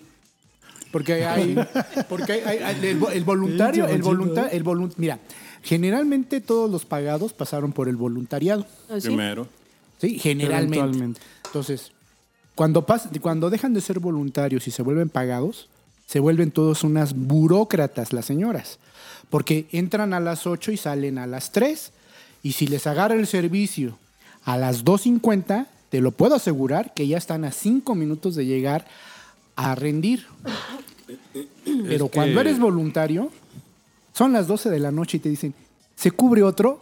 Ay, ¿cómo de que no? Yo voy. 658, Nel. Nel, voy a cubrir. Creo que exactamente Y todos hemos entonces pasado por tiene eso. mucho que Ujú, sí así es, es. cierto, o sea, aunque sí, sí, sí, Es aquel parte que, de nosotros. aquel que escuche y que diga que no es cierto, no está en el servicio de urgencias de México, tal vez está en otro lugar, pero aquí es la verdad. O Lo sea, en el- Que paga, nada eh, más nos escucha la gente que está en Claro. el servicio. En- entonces, qué bueno. hay- ahora, O sea, en hay de, algún hay de- momento- ahora hay de todo, ¿verdad? También yo conozco pagados que se la rifan y que dicen, sí, como no, yo se la cubro Claro. y voy. Sí, acá, como ejemplo, Yo quedé, yo, yo, yo, trabajé mucha- muchos años de pagado. Yo, yo trabajé muchos años de pagado y, y creo que me quedé con la mentalidad del pagado, aún ahora que soy voluntario. Este, pero a mí, por ejemplo, si me dicen, pues nos vamos a empezar a mover hacia la central y nos vamos a ir pateando el bote hasta que nos den la orden de ya este, cerramos sí. el turno, lo hacemos. Y "Ah, pues, está- Sí, está vaya, bien". te, te vas adaptando, ¿no? Pero, pero Exacto, la es a lo realidad que voy. es En esa. algún momento de, de nuestras vidas, en emergencias, eso nos ha pasado por la mente. Y hemos sentido la adrenalina de cuando damos un accidente, dices, Sí. sí, quiero llegar. O sea, es, es parte del paramédico. Es Claro. como tu uniforme, es parte de ti. Ese sentimiento lo compartimos todos, de donde sean, pagados Sí, o no pagados. En algún sí. momento, por tu corazón y por tu Mire. cabeza, pasó llegar al, al accidente más feo. Mira, hay Ah, una, ahorita- ahorita me estoy Hay una película que se llama Vidas al Límite con Nicolas Cage y, le cambian este, de compañero porque tuvieron un accidente horrible. Y entonces resulta que el compañero que va a cubrir con él la guardia el sábado en la ¿Pero qué noche. es? ¿Policía o No, son paramédico? paramédicos, son paramédicos. ¿Con quién es? Con De la ciudad de. Nueva York. No hay que ver. Entonces, cuando van a cubrir el turno del sábado en la noche, que pues todos sabemos que es turno maldito, este, pues el compañero Y le más el dice, de quincena. le dice, sí, le dice, sangre, vamos a buscar sangre. Y le digo, bueno, pues este, Es vampiro. el vampiro. Eh, eh, pero ahí hay, hay, hay, hay diferencias. ¿eh? Ahora les voy a explicar algo que les quiero comentar también del síndrome del pagado voluntario. Ok. O sea, tú le dices, tú le dices a un pagado, va por un enfermo, está parado, vamos a decir que insurgentes y Río Miscuac. Y tú le dices, este, váyale subiendo a la de Cuernavaca por un enfermo. ¿Ya vio la distancia? sí, por eso, pero es que usted es la unidad más próxima. O sea, no, no hay ni por qué darle explicaciones. Usted va porque yo el control se lo está diciendo. Pero como es un enfermo, entonces el operador dice, ¿ya vio la distancia? Es que eso tiene menos adrenalina. Sí, sí, sí, vaya procediendo. Bueno, pero que no le digas, va a la mi- está en el mismo lugar, pero es un choque con un camión con cinco lesionados porque le voy cubriendo. No, porque ya está ahí la la, de Tlalpan. Sí, usted sí. ya no se acerque. No, pero yo tengo vialidad. No, pero yo voy. No, señor, usted se queda ahí donde está porque me está cubriendo la del valle. No hay necesidad. Sí, sí, sí. sí. Entonces, eso, eso se llama calentura. Eso Así me han es. platicado. Y eso todos, les ha pasado. todos en algún momento, platicado. A mí también me arriba de una unidad, la hemos sentido. Todos. Decía o sea, por ahí un, un- un compañero de O todos la mayoría. nosotros, Saúl Escoba- Escobedo, que en la noche, noche, todo, todo es cerca. está cerca. Y sí, todo te queda cerca la noche. Vas cubriendo a las 2 de la mañana y no hay nadie. Digo, todos sabemos que van pasando los años, tu mentalidad va cambiando, tu energía va cambiando, pero así empezamos todos con esa calentura de las guardias. Y Y, no hay por qué negarla. no la vamos a negar No, porque es parte la de energía nosotros. no cambia, ¿eh? Tu energía No. con la que llegaste, si eres De corazón. de corazón o afín a tu principio, Así es. hasta que te mueras, yo creo que te va a quedar la Totalmente. energía. Totalmente. Sí, total. Sí, es verdad. Así es. Pero sí, y verdad. sí hago la distinción que está, que, que comentó Alfonso y que comenta Vale, ¿no? O sea, sí hay una gran diferencia, pero sin embargo la calentura es la calentura. Así es. Y van porque van y se avientan y hacen todo lo que tú quieras. Y también voy a hacer un poquito de eco a lo que está diciendo este Toño. Particularmente, eh, en la actualidad yo me desempeño como operador de unidades de emergencia, mejor conocido como chofer, porque eso es lo que somos. Sí, sí, es un chofer, claro. Y entonces, Serás yo, no. Porque soy bajas.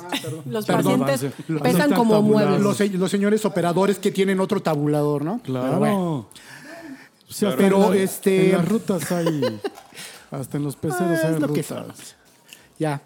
La cuestión, la cuestión está en que a través de los años, en mi caso, en mi- eh, como operador, chofer, en pisapedales, hay una cuestión, entre más he ido eh, estudiando, me he ido especializando, para mí el reto de la atención prehospitalaria no es el trauma, es el poder diagnosticar y el poder atender adecuadamente un paciente enfermo.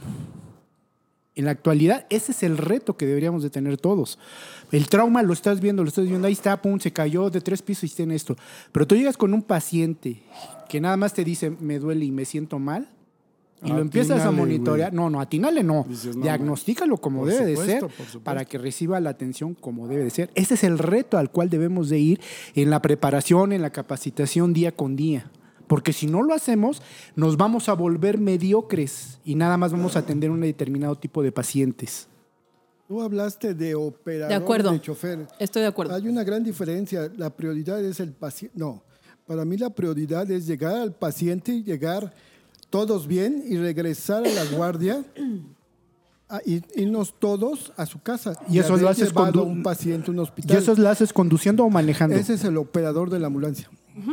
O sea, la máxima del operador de ambulancia para mí es llegar, de regre- llegar al servicio y en la noche o cuando termine tu guardia, regresar todos a su casa y cubriendo los servicios. Correcto. Esa es la diferencia de entre chofer y un, un operador de ambulancia. Yo nunca he Así conocido es. un paramédico que suba y que me diga, ahí está mi vida, haz con que ella lo que quieras. Si Hazla matarme, mátame.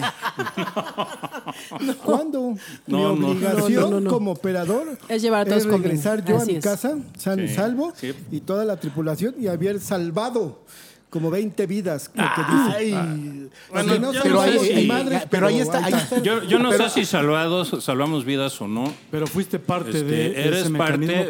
Valeria de dijo una algo cadena. que yo también lo apoyo, que es, este, somos parte de la vida de una persona en su peor momento, que Sí, está, sí, que está sí, sí, experimentando. A ver, Eso es importante. algo que está diciendo aquí Poncho. ¿Cuál es la diferencia entre conducir y manejar?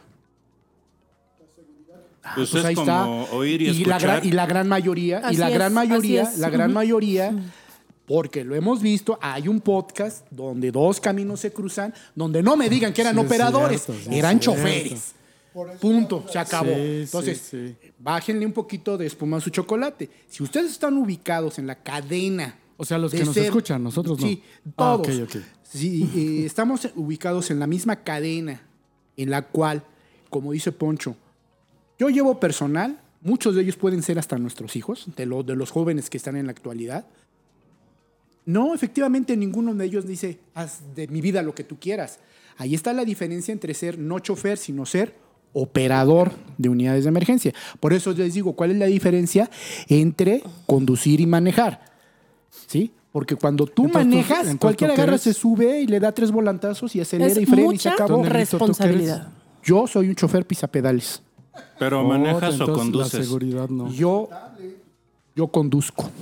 Entonces la seguridad no forma parte primordial. Lo No, es y que sin embargo, los operadores más antiguos dicen, los voluntarios dicen, voy a, voy a ir a manejar tal día. Exacto. Así que- Ve- ve- ¿Ves, No, ves digo, ca- cada yo quien... voy a salvar vidas. tal- Me vas a- Tal barridas, ok. ¿Ves cómo cada quien va? ¿Ves, Eso, ves cómo todos se van poniendo? O sea, no hay tan...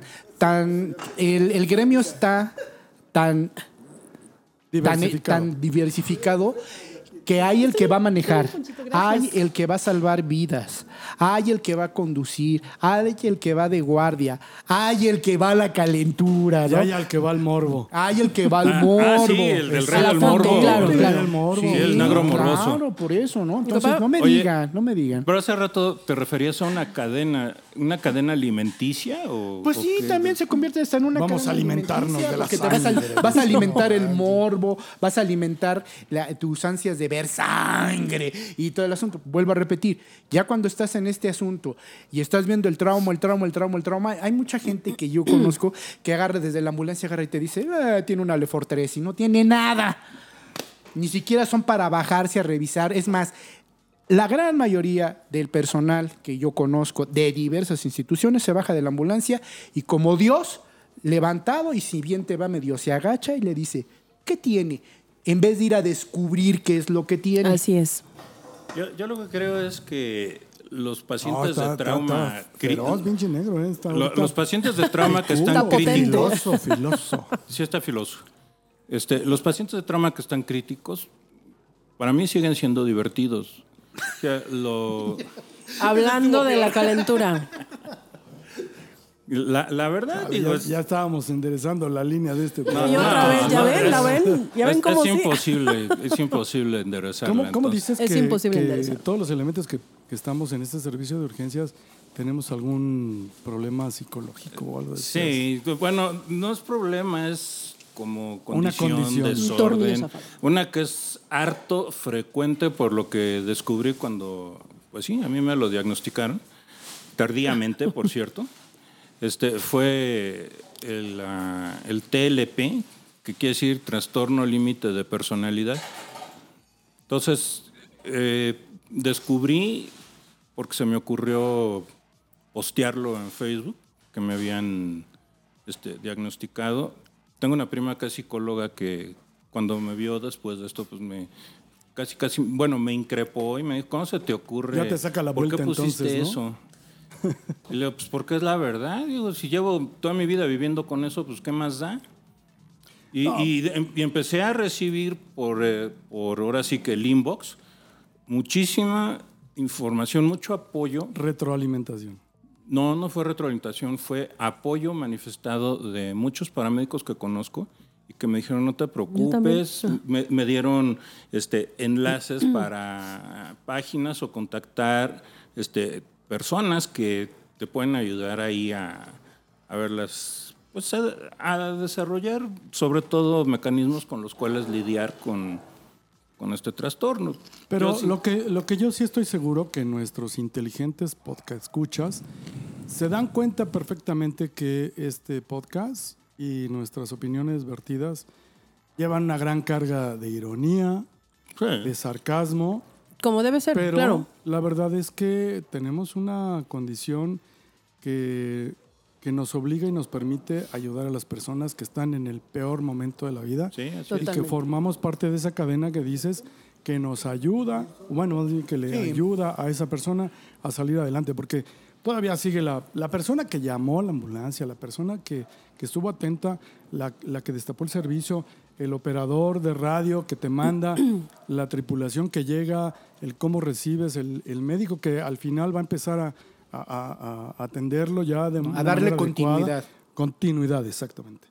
Para que algún día, ojalá que bien pronto, salga de ese hospital caminando. Totalmente. Ojalá. Y que Así se es. acuerde que hubo un montón de personas que se preocuparon para que a él le fuera mejor. Y ¿no? una nosotros una formamos parte importante. de eso. Y la gente forma parte de eso. Unos con más o menos conocimiento, pero estamos todos implicados en las Filosóficamente. Con ironía o sarcasmo, como quieran, Así pero estamos. formamos Filo- parte. filosóficamente podemos decir que la cadena es tan fuerte como su eslabón más débil. Y ahora, aquí sí, podremos decir, No, hombre, pinche Toñito, me, me, me apabulla con esos conceptos. Esos comentarios. cabrón, dice. sí, son- Qué bonito habla, Toñito. académicos. sigue hablando, sigue hablando. Bueno, esto, aquí, aquí dos cosas. La primera, aquí estamos cotorreando y todo, pero ya a la hora de trabajar en la calle con un paciente de de veras somos completamente diferentes. Así es. No, no, no, no, no nos vamos a disculpar. Somos los mismos, pero sabemos lo que estamos haciendo. Porque el primer concepto por el cual estamos aquí, independientemente de que estemos por el morbo, porque mi papá me influenció, por lo que tú quieras, en mi caso, en mi caso, siempre va a ser por humanidad. ¿Sí?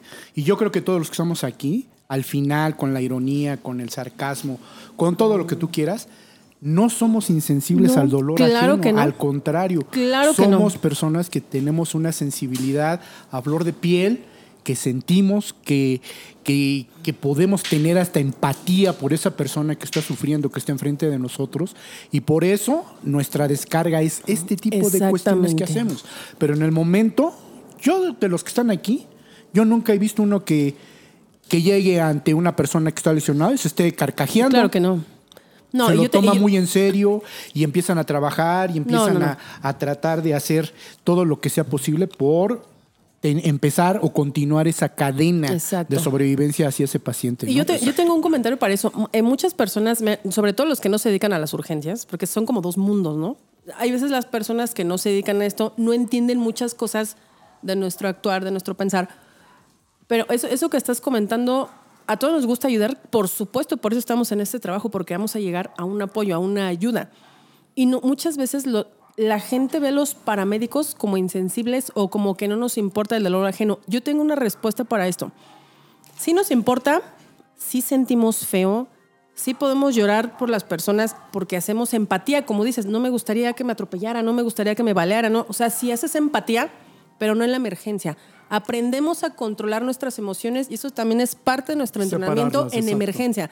Nos entrenamos física, mental y emocional para poder ir a una situación del máximo estrés del mundo para poder sacar adelante la emergencia. Si nosotros hiciéramos caso a nuestras emociones y ser sensibles, podemos tener un accidente. Entonces, no es que no sintamos, totalmente lo sentimos en el corazón, pero aprendemos a controlarlo. Y después, ya que estamos en casa, cada quien des- o sea, Hace de- su desahoga catarsis. su catarsis ¿Alguna que vez no escuché- hacer en el servicio. Una- alguna vez le escuché a Alfredo Flores, Al indio. al indio Alfredo Flores, elemento de la Cruz Roja, que le preguntaban cuál, cuál sería uno de los requisitos para ser operador de unidades de emergencia. Y me gustó mucho lo que dijo porque lo, lo resumió en pocas palabras. ¿El Tener indio? control de sus emociones. Así es. Hay que controlar las emociones. Mira, Ah, en también lo vamos a invitar En todas las profesiones, Sí, también. Es en todas las profesiones hay que controlar las emociones, en todas. Pero en esta, la- el control de emociones debe ser un requisito y una característica para los que se qui- quieren dedicarse a esto. O sea, eso es- debe ser un, debería ser un requisito.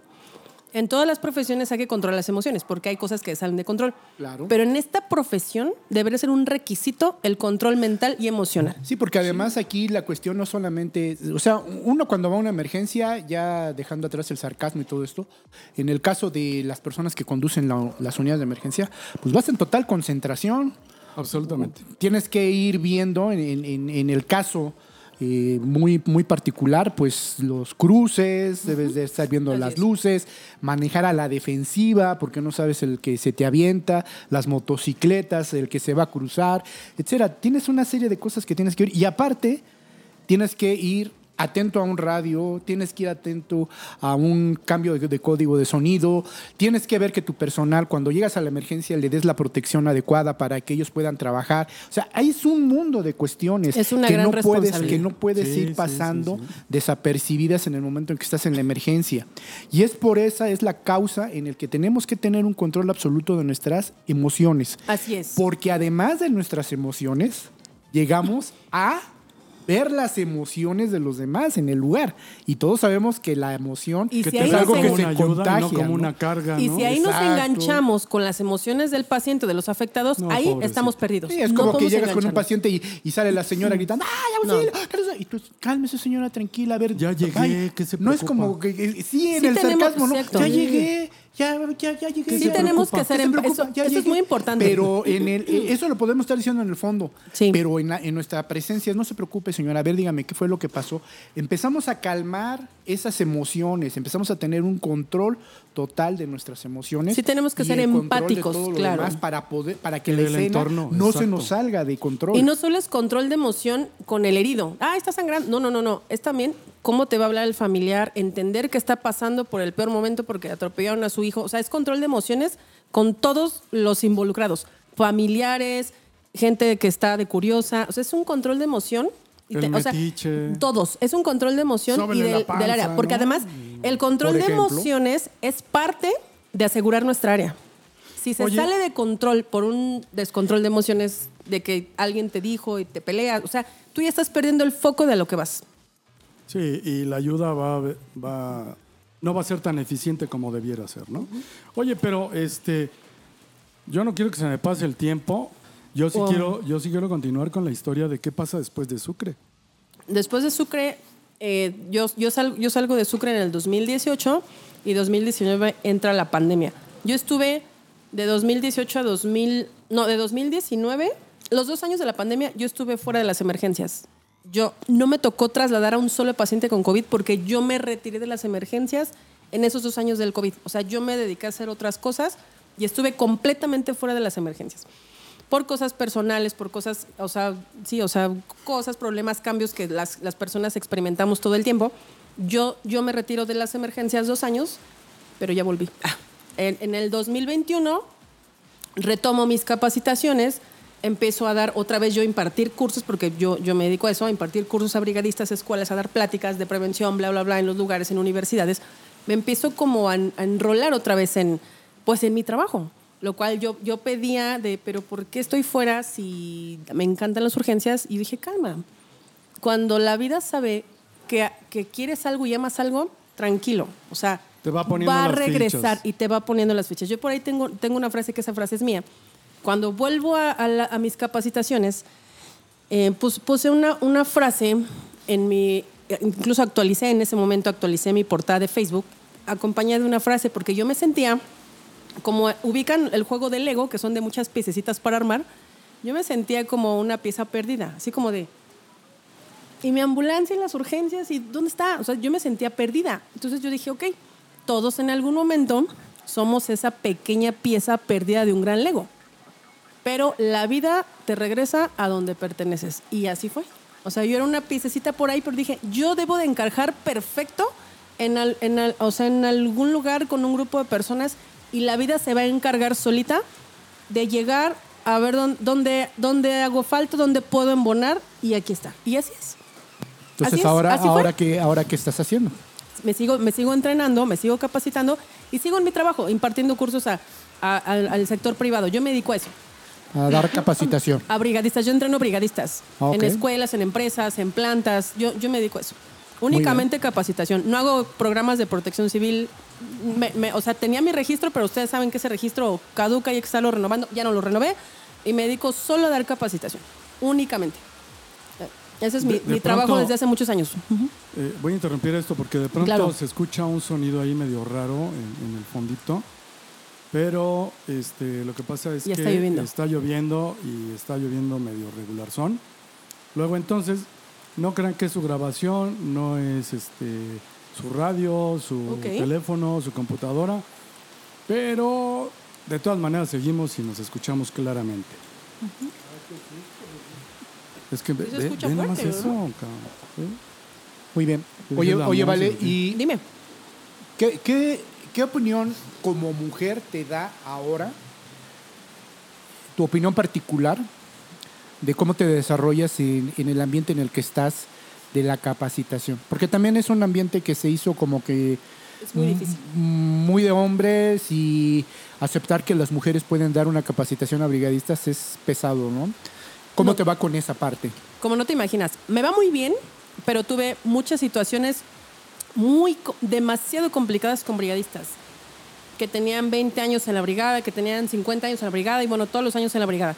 Entonces, bueno, yo sé que me sigo, yo sé que me sigo viendo joven, pero bueno, hace 10 años, 15 años que empecé yo como instructora brigadistas, pues me veía más joven, obviamente.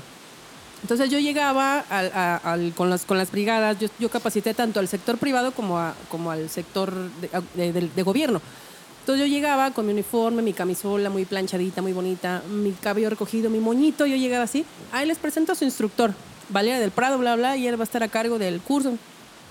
Y, y los brigadistas, hubo, hubo varias ocasiones que se levantaron y se salieron del curso. Es que, ¿cómo me va a enseñar ella? O sea, parece que tiene 15 años, está muy joven, ¿qué me va a enseñar? Y así yo, yo recibí muchos comentarios cuando yo, yo estaba perfectamente capacitada para entrenar a las brigadas. Yo siempre he sido una persona muy segura. Si algo no lo tengo completamente, o sea, en la bolsa, sobre todo al momento de impartir conocimiento, no, o sea, no lo hago. O sea, entonces así, así tuve muchas situaciones. Pero yo pude haberme retirado de eso. Y al contrario, o sea, para mí, que me digan que no o que me me- meten este, tipo- ese tipo de cosas, para mí es como gasolina. O sea, decir, no, claro que sí. O sea, yo quiero entrenar a la gente porque para empezar, o sea, tú, sabes que para estar al frente de un grupo se necesitan ciertas cualidades, como una que no te dé pena. Te van a estar viendo de pies a cabeza y te van a buscar cualquier defecto de, mira, esas botas no están boleadas o la camisola está mal planchada. Te van a buscar Y más siendo mujer. y ¿no? más siendo mujer. El centro de atención eres tú. Entonces, tienes que ir perfectamente, obviamente, uniformada, eh, tener seguridad del tema que vas a impartir, tener más conocimiento de las personas que se los vas a impartir. Si tienes igual o menor conocimiento de tu auditorio, estás perdido. Siempre tienes que saber dos veces, tres veces más por las preguntas que te puedan hacer. Y yo iba preparada para eso. Entonces dije, perfecto, si gustan salirse del curso, adelante. Me voy a quedar con las personas que me quieran escuchar y que me permitan que les pueda compartir yo lo que, lo que he aprendido. Entonces, me seguí entrenando, entrenando, entrenando, teniendo esas situaciones y de repente todo empezó a cambiar. O sea, esas personas que me rechazaban o que no confiaban en mí, de los mismos brigadistas, cuando yo terminaba un curso con alguna brigada, no sabes qué bonito me despedían. Porque yo en lugar de correr de la situación, yo dije, no. Mi padre, mi papá dio clases en la Academia de Policía. Y mi papá ha sido mi mayor inspiración de todos los tiempos. Mi, mi mamá también, pero mi mamá no estaba en emergencias. En el ambiente de emergencias, mi padre es como mi mayor inspiración. Yo dije, si yo encuentro una sola foto o una anécdota de que mi papá haya salido corriendo de un aula, me retiro. O sea, yo no vuelvo a venir. Yo, yo le pregunté, papá, ¿alguna vez tú saliste corriendo de un aula porque tus alumnos o la gente que te estaba escuchando? Me dice, no, hija, jamás. Me dice, ¿sabes cómo me decían? Y yo, ¿cómo, papá? Me decían el tónico. Y yo, ¿por qué?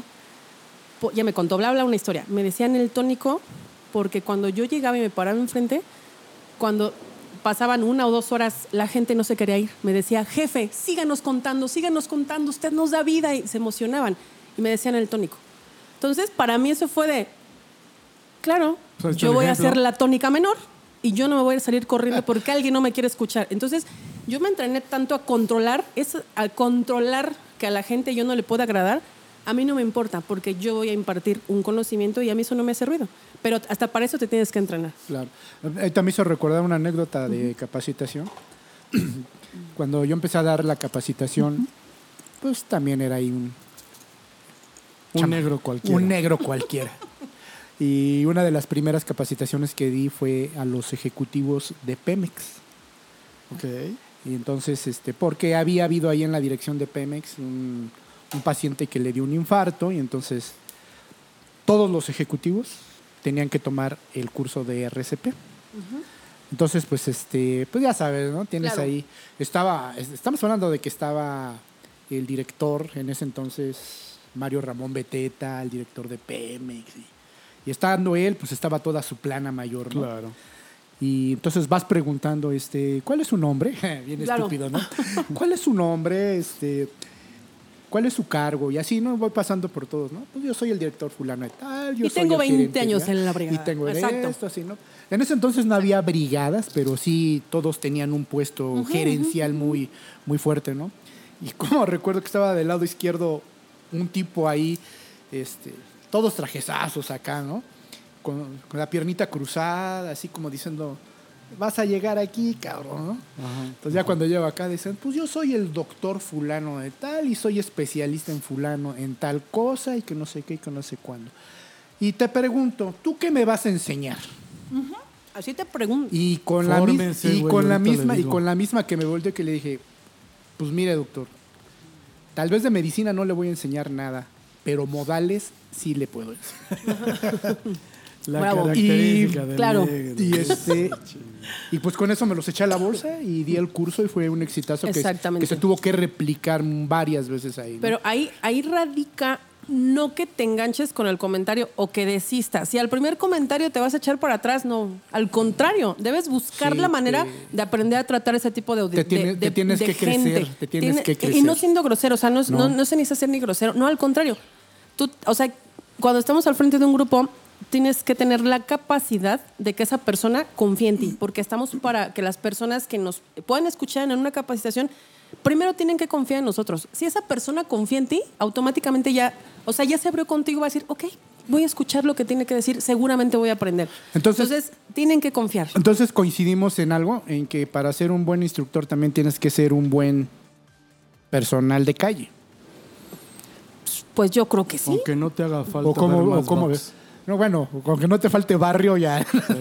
El código postal. Sí, no, no, sí, sí, de- no, debes co- tener no, es que hay, lugar, hay, hay eh, no, hay lugares donde vas a dar una capacitación y tienes que aventar el código postal porque si no, no funciona. Cállese, perro, que estoy hablando. Exacto, sálgase de aquí. Pues si, no es el calle ese perro, pero sea, a ver, a ver, no me levante la voz y siéntese y algunas cosas, ¿no? Así pero es. Toño, ¿tú qué opinas? O sea, sí se necesita para ser un buen capacitador como podríamos presuponer somos todos nosotros, se necesita calle aparte de conocimiento. Si no tienes calle, no tienes autoridad moral para pararte frente a un grupo a enseñar.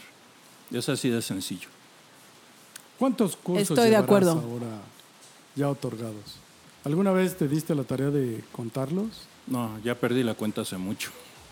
Son, fíjate, este año voy a, son varios este, cosas en mi vida. Primero, el, el primero de mayo cumplí 34 años enseñando. El primero de agosto voy a cumplir ah, 35, 36 años en la Cruz Roja. Este, ¿En la Cruz Roja el- o que entraste a la Cruz Roja? bueno, que entré y pues todo lo que me ha pasado ya ha dejado de pasar. Eh, y el 6 de octubre cumplo 40 años en el servicio de Qué emergencia. joven Lo te tenemos que ves. festejar, ¿eh? Tenemos que Sí. festejar ¿Cuándo? eso. ¿Cuándo? Me distraje. ¿Cuándo? 6 de El octubre. 6 de octubre. Oye, pues aquí Vamos podríamos hacer la un fecha. episodio, ¿Dónde ¿no? vamos a ir? Tenemos que festejar eso. Invitamos a 40 varios años, amigo. estudio. 40 años, se dice bien fácil, 40 años. Entonces yo, Yo ni yo- los he cumplido, imagínate. No te burles. no, no, no, no, es que me estaba acordando de cierta fiesta que vine el sábado y pues sí, sí, sí. no decía 40 los globos inflados. Entonces Oye, eso es lo este, que Pues la verdad creo que, que ahora con esta nueva vertiente, nueva modalidad de Valeria, eh, involucrada al 100 en la capacitación a nivel privado, este, pues nos gustaría que, que pudieras compartir con nosotros cuáles son los mecanismos de contacto contigo para que pues si a alguien se le ocurre que, que quiera tener algún tipo de instrucción, pues Claro. que te busquen, ¿no? Claro que sí, en mi Facebook, tengo Instagram, hago TikToks de, de lo que hago con, con mis capacitaciones o las capacitaciones que yo tomo, también subo vide- videitos de TikTok. Este, mm, a mí, qui- quiero que sepan y compartirles que amo mi trabajo. A mí me llena el alma poder, poder enseñarle a la gente qué hacer para que alguien no se les muera. De verdad, me llena el corazón, amo mi trabajo, agradezco Si la vida morir, de morir, estar ¿eh? en la profesión correcta, de verdad amo eso y gracias pues a mis hermanos, a mis papás y a la vida simplemente porque adoro mi, mi trabajo. Y sí, con gusto, si algún día alguien quiere contactarme para que capacite a su gente, hago grupos de trabajo, porque no solo hago eso, formo, hago grupos de trabajo, les trabajo liderazgo, trabajo en equipo, o sea, hago como muchas dinámicas para que un grupo funcione bien, haga lo que haga. Entonces, este, mm, me- me gusta mucho eso. Y en TikTok, ¿cómo te encontramos? Valeria, así, Valeria del Prado. En mi Instagram estoy igual, así, Valeria del Prado, Valeria del Prado en todas mis redes sociales, pero ya ves que Facebook cambia. también. Facebook también. Estoy, mira, en Facebook, Valeria del Prado, sin puntos ni, ni comas ni guiones bajos, así, Valeria del Prado. En Instagram estoy.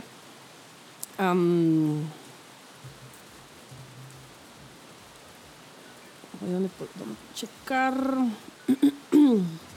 En Instagram estoy valeria.del.prado. O sea, con punto. Y en TikTok me parece que estoy con guion bajo. No hay nada que no resuelva Google. claro que sí. Pongan Valeria del Prado. Exactamente, ya con me, ello van a ahí me, me encuentran. ¿Y algún número de contacto? Claro, con gusto les doy mi número. 55 10 89 81 86. Ay, también ¿Cómo? me Es gusta. que no se escuchó. Cin- 55 10 89 81 86. Otra Puros vez ochos. se me borró. ¿Cómo era? 55 10 89 81 86. A ver, dígalo. No, pues Puros es que yo no lo oí de verdad. No, la verdad es que te agradecemos muchísimo, Valeria. Al contrario. Este, seguramente vas a participar, espero. Nos, Yo nos encantada. invites a alguna de esas este, muestras como para volverlas a algún episodio aquí en nuestro podcast de Código 3, ¿no? ¿Qué les parece Yo encantada, sí. fascinada. patronos de esta, de esta, de este ejercicio? Claro que sí. El patrono Poncho y el dueño Ernesto decidirán qué es lo que se debe de hacer. Yo encantada y fascinada. Las veces que me inviten será un- una muy agradable para mí y las veces que me inviten yo asistiré con muchísimo gusto. Pues la verdad, eh, no me resta más que agradecer muchísimo la exposición que nos acaba de compartir este, Valeria. No encuentro mis aplausos, pero por algún lado van a. Gracias. Ay, también rescato perros de la calle. me gusta rescatar perritos de la calle y ayudarlos. También me encanta. Muchas gracias, Valeria. De verdad te agradecemos mucho el tiempo. Y seguramente vas a estar en nuevos episodios con nosotros. Les agradezco muchísimo, en verdad.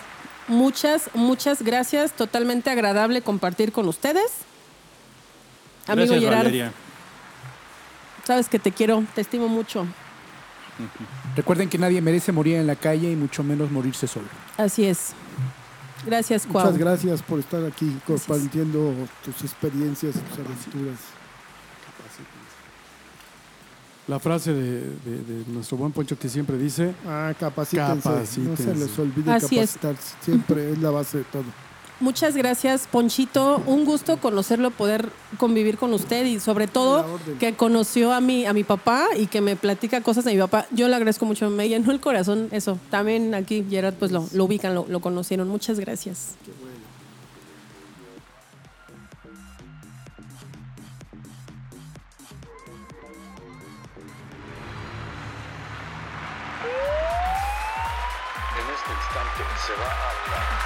la tripulación del código 3.